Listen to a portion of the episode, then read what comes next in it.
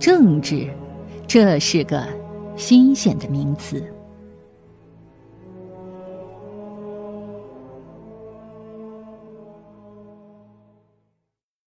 各位听众朋友们，大家好，我是你们的老朋友梁晨洲。今天呢，继续为您讲述曼德拉的自传《漫漫自由路》，继续来说曼德拉的故事。上一讲当中，我们讲述了曼德拉童年和少年，经历了各种情况，见识到了社会的丑恶，意识到白人对黑人的压迫。二十出头的曼德拉放弃了一开始当公务员的梦想，转而想要去当一名律师，一名能够维护黑人权益的律师。为此呢，他进入到了一家律师事务所工作。对于曼德拉来说，当时的生活很是艰苦，因为没有钱。曼德拉只能住在污水横流、臭气熏天的贫民窟里，一到晚上就是漆黑一片。那时候，曼德拉根本用不起电灯，连煤油灯都用不起，只能点最便宜的蜡烛。为了省钱，时不时还要跑步上班，饿肚子那是家常便饭，新衣服是想都别想。他的老板西戴尔斯基有一天实在是看不下去了，送了他一件旧衣服，曼德拉一穿就是五年。曼德拉在事务所这个期间呢，有两个人对他产生了重大影响，一个是黑人同事高尔，这是一名共产党员，还是黑人政治组织非洲人国民大会的成员，经常参加政治活动；还有一个叫奈特的白人，也是一名共产党员，只要一有机会，奈特就向曼德拉宣传共产主义思想。刚开始，曼德拉并不想加入共产党，也不想接触政治，他的人生目标是当个律师。帮助黑人，但奈特告诉曼德拉，光在学校里学习知识，哪怕将来当上了律师，对这个社会也是于事无补。想要改变自己，甚至改变黑人的现状，就必须参与到政治运动中来。一席话说的曼德拉大为触动，慢慢的，他和这位很善于搞政治活动的高尔越走越近。有一次讨论黑人的前景时，曼德拉说：“既然他都能拿到函授文凭。”那么，其他黑人也可以通过教育改变自身现状啊！高尔驳斥道：“纳尔逊，通过教育改变黑人的状况，得了吧！要是靠教育这种东西改变命运，最起码还要一百年呢。不说别人，我们黑人连能教书的人都没有。更重要的是，我们黑人都没有上学的权利。是呀，黑人连上学的权利都没有，谈什么通过教育改变黑人的命运呢？”高尔跟曼德拉说：“非洲人国民大会是非洲人对抗种族歧视、对抗社会不公的最佳战场。与其指望通过教育来改变黑人命运，还不如组织政治运动来呼吁自己的权利。”非洲人国民大会历史悠久，成立于1912年，是整个非洲最古老的黑人政治组织。这个组织的宗旨就是保护南非所有黑人的公民权利。高尔的话再次让曼德拉心动了。这是他第一次真正的想要去参加政治。一九四三年的一天，曼德拉第一次参加了非洲人国民大会组织的政治运动。当地的非洲人为了抗议大巴车涨票价，举行了为期九天的抵制大巴运动。高尔是罢工的组织人之一，曼德拉也积极地参与了这次大罢工。第一次，曼德拉从一名政治运动旁观者转变为一个参与者。他也第一次真切地感受到，与自己的同胞齐头并进是一件多么令人激动的事情。这次抗议罢工取得了成功，而这样的结果让曼德拉很是兴奋。确实，一个人在书斋里读一百年的书，也不一定能够取得这样的一场胜利。但是，只要把人们组织起来对抗当局，往往就能获胜。正当曼德拉为参加政治运动兴奋的时候，他的养父西戴尔斯基却很是不满。他对曼德拉说：“纳尔逊，你不是想当律师吗？你搞什么政治运动，既浪费时间，又会破坏与当局的关系，这对你有什么好处呢？”从个人利益来说，这话一点也不错。可曼德拉已经想好了自己的路，他觉得只有政治运动才能够真正的解救黑人。在他看来，做律师只是为了个人而奋斗，参与政治能解救许许多多的黑人。在南非做一个黑人，意味着他从出生的那一时刻起，就被种族隔离制度打上了政治的烙印。他们出生在黑人的医院里，在黑人的隔离区长大，只能念黑人的学校。等到他长大，只能做黑人做的工作，乘坐黑人坐的火车。如果外出没有带通行证的话，他随时会被逮捕入狱。这就是现实。曼德拉已经下定决心要和这一切宣战。组建青年联盟，非洲人国民大会走进了新时代。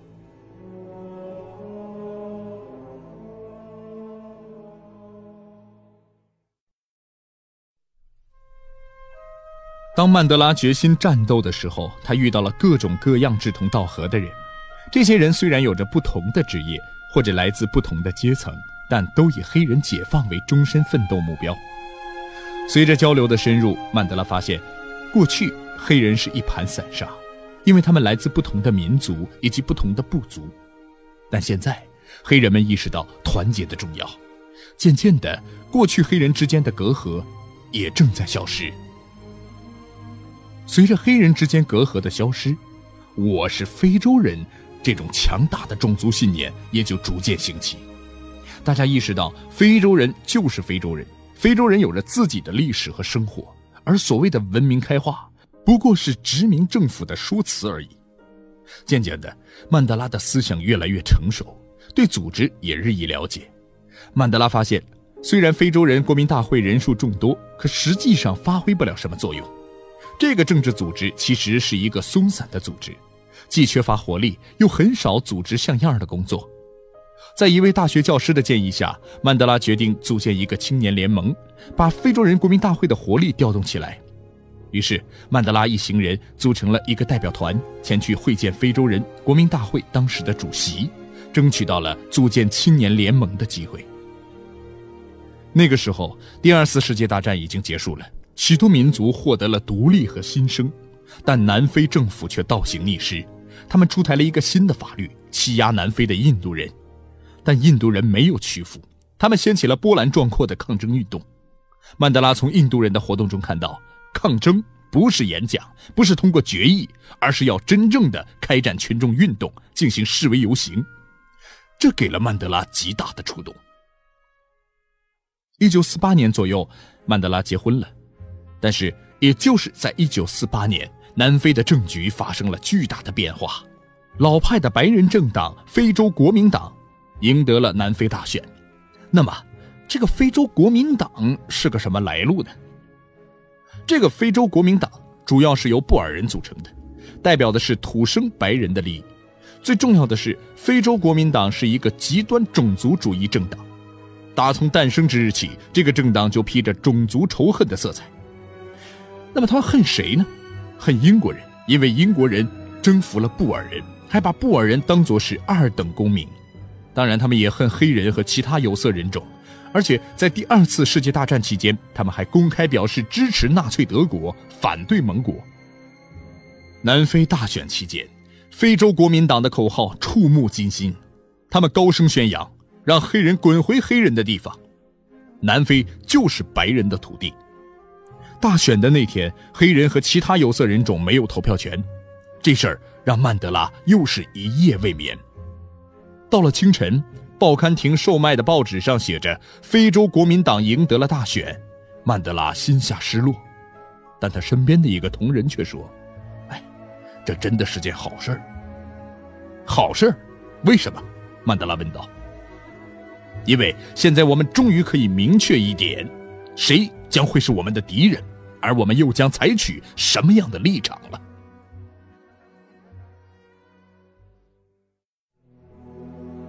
永不屈服，一个自由战士就此诞生。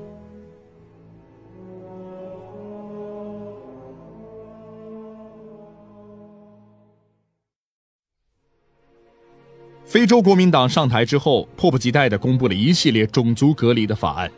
他们剥夺了有色人种的议会代表资格，禁止白人和有色人种通婚等等。其中最为著名的是一项名为《社团区域法》的隔离法案。非洲国民党得意地将它描述成为种族隔离的核心。这个法案最荒唐的地方就是为每个种族划分居住区，而每个居住区又有着严格的界限，不同种族的人必须生活在不同的区域，未经允许严禁黑人进入白人社区。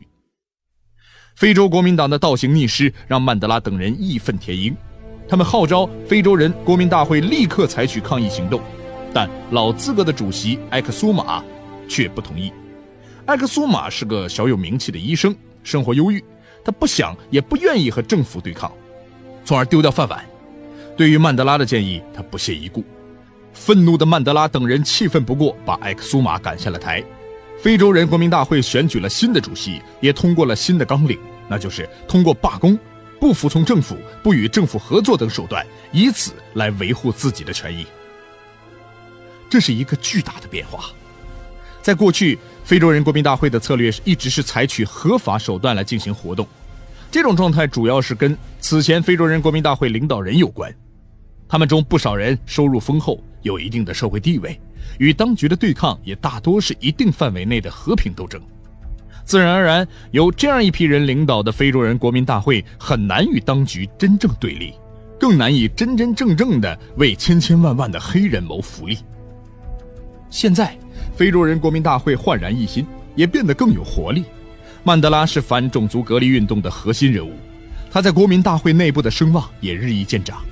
到了1950年5月1日的劳动节，政府禁止任何集会或者示威游行，但在一些团体，主要是共产党的策划下，一些黑人组织集会，结果遭到了警察的袭击，许多人被打死，很多的人受伤。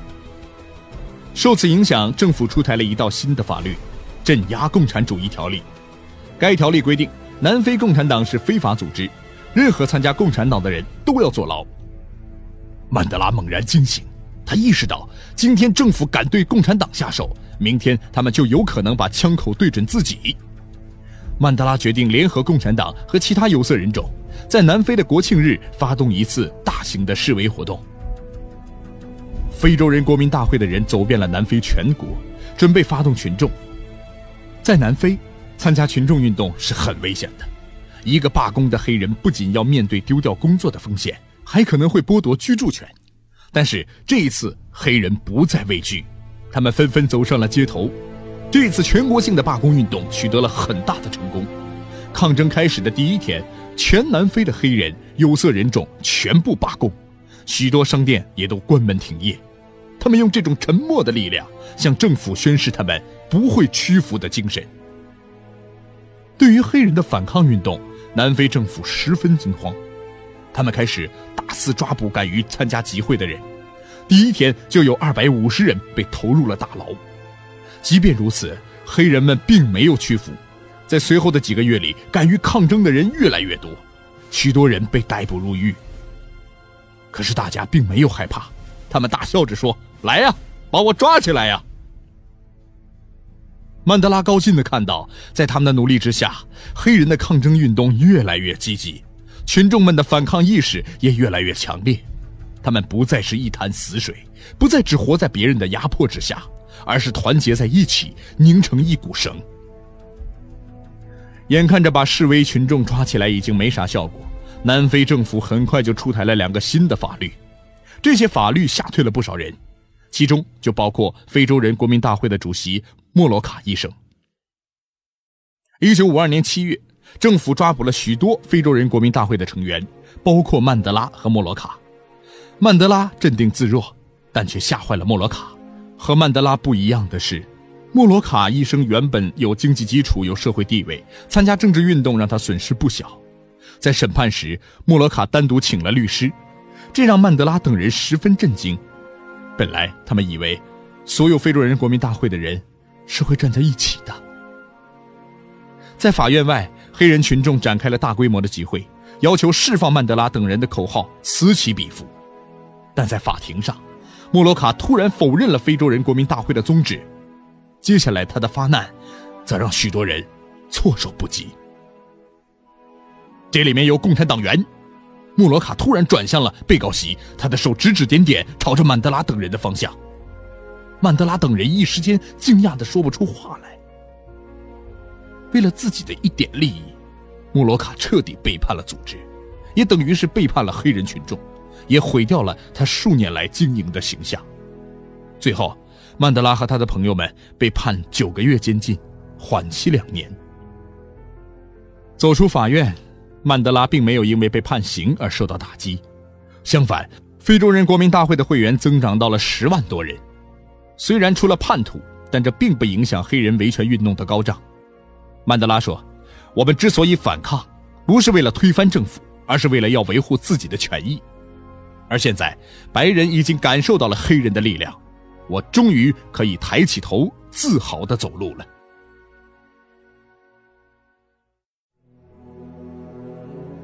非暴力运动已经行不通了，我们要以暴制暴。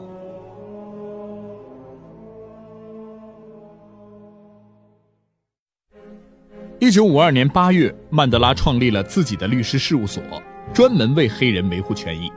这样，他不仅收获了名望，也让他在黑人维权运动中的地位越来越高。曼德拉的所作所为让南非政府非常记恨，他们想出了一个新的法律，不用说，是专门对付非洲人国民大会的代表们的，或者干脆就是为了对付曼德拉的。曼德拉被禁止参加任何集会，期限是六个月。在此期间，他甚至都不能参加儿子的生日宴会。这还不够，政府还禁止曼德拉和两个以上的人同时交谈。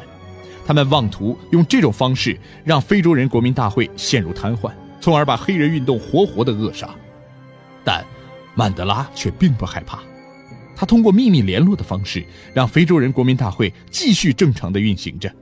南非政府无可奈何。六个月的封杀期一晃就过去了，曼德拉的律师事务所又开始营业，生意挺红火。这倒不是什么好事因为蒙冤受屈的黑人实在是太多了。在法律上，作为一个黑人律师，曼德拉被白人证人蔑视，法官对他不屑一顾，这些都是家常便饭。除此之外，有一件事，曼德拉记得尤其清楚。有一天。曼德拉看见一个白人老太太的车被卡在两辆汽车中间，他二话不说走上前去帮老太太把车给推了出来。这老太太十分感谢地掏出六便士硬币给他，曼德拉谢绝了。老太太继续把钱塞到曼德拉的手里，但曼德拉还是推辞说不要。谁料这白人老太太突然愤怒了：“你这是什么意思？你不要六便士，难道你还想要一先令？”说完，他把钱往地上一扔，转身就开车走了。曼德拉惊呆了，转眼他就意识到，这就是黑人的现状。不论身处何地，做了何事，都会无理由的受到谩骂和侮辱。白人民众对于他们的仇恨，几乎是与生俱来的一种品性，不需要任何理由。这也说明了一个道理：虽然黑人的反种族运动愈演愈烈，但却没有让南非政府有什么顾虑。相反的，他们急不可耐地推行了所谓的隔离区制度，许多黑人被从家里撵了出去，赶到政府划定的居住区去。在迁徙的过程中，白人警察端着长枪短炮，满嘴污言秽语，对黑人肆意凌辱。因此，曼德拉越来越清楚地意识到，白人对黑人的暴政已经愈演愈烈，即便他们不断的抗争，终究不会有太大效果。甘地式的非暴力合作已经不再适用于南非。当你用非暴力方式来反抗暴力时，那个流氓政府就会以暴力的方式去回应你。那么该怎么办呢？这就是以暴制暴。于是曼德拉等人决定采取暴力抵抗的方式。问题是，黑人手上没有枪支弹药，根本无法发动武装起义。但有一天，曼德拉的同仁西苏路告诉他。在罗马尼亚将要召开一场名为“世界和平与友谊”的青年学生大会，西苏路就在受邀之列。曼德拉突然有了个想法，他对西苏路说：“到了罗马尼亚，就可以继续前往同属于社会主义阵营的中国，向中国政府寻求武器支援。”这是曼德拉脑子一热的冲动行为。西苏路到了中国之后，受到了很热情的接见，但是中国相关人士指出，武装斗争是个很严肃的事儿。而现在的南非黑人根本不具备发动武装斗争的条件，西苏路只能失望地从中国返回南非。虽然中国没有援助曼德拉等人，但南非政府早已经盯上了他们。一九五六年十二月五日，天刚刚蒙蒙亮，一群警察闯入了曼德拉的家中，开始翻箱倒柜。巡警队长走到曼德拉面前，向他出示了逮捕证。逮捕证上写着五个大字：“严重叛国罪。”虽然被投入监狱，但战斗的号角却未因此中断。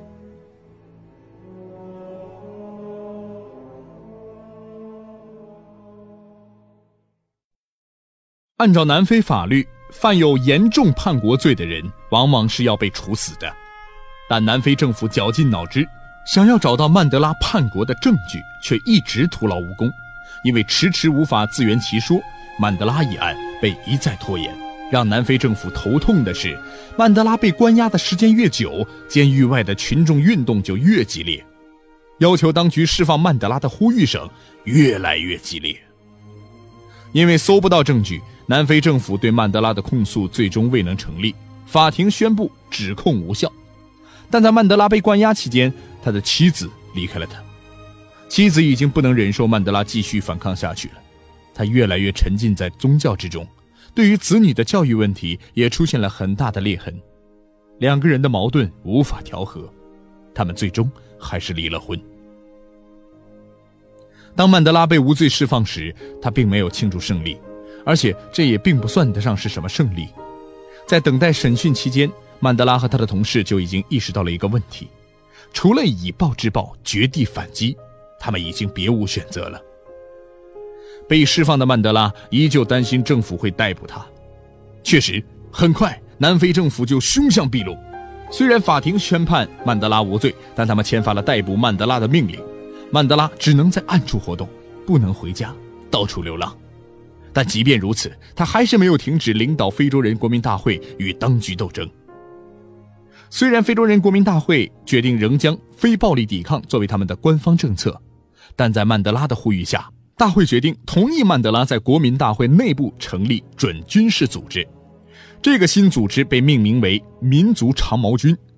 在成立期间，长毛军在各地积极的组织破坏运动，曼德拉也开始学习关于武装战争的各种知识。一九六一年六月，曼德拉给南非新闻媒体写了一封信，在信的末尾，曼德拉写道：“无论如何，我已经做出了抉择。”只有通过磨难、牺牲和军事行动，我们才能获得自由。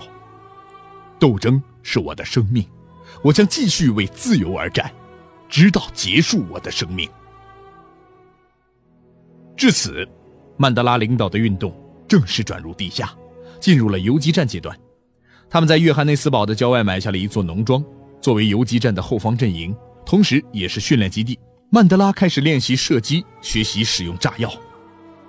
因为曼德拉不希望看到有人死亡，他决定展开破坏活动，目标就是发电站、交通枢纽等地方，而不是针对人。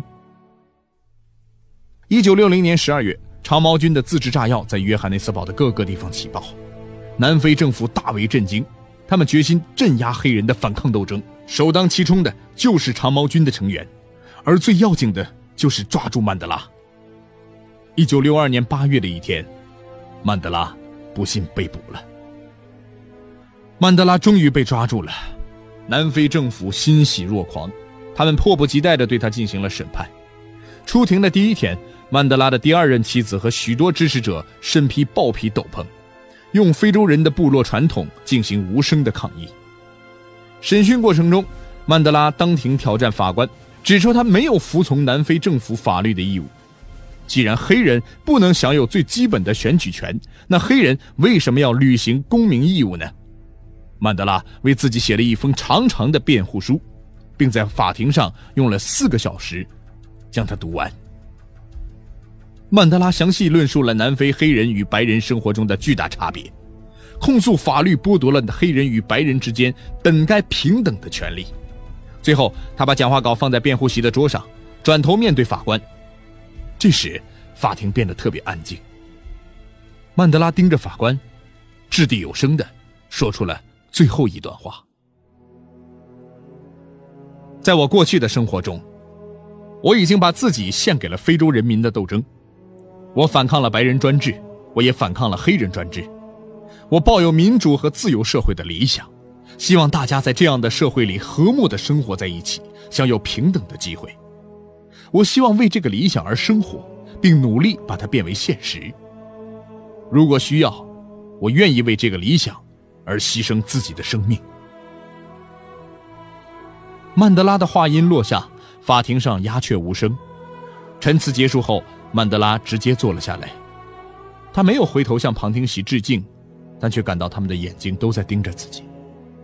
寂静似乎持续了很长一段时间，虽然事实上大约只有不到三十秒。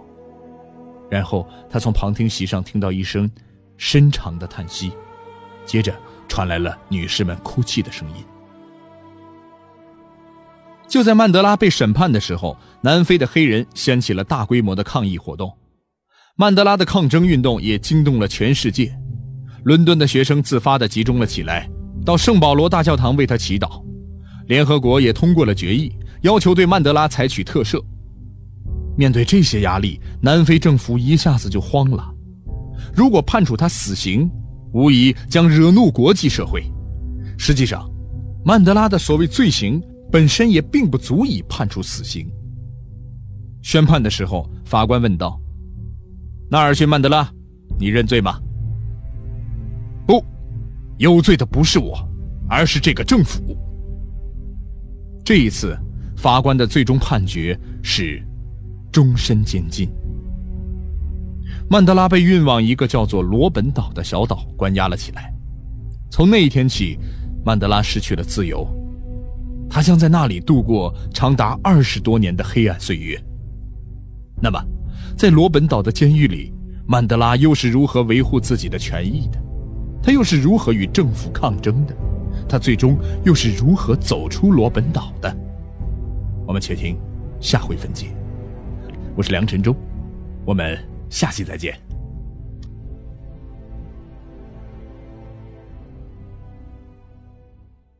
本节目由路上读书授权喜马拉雅 FM 独家播出。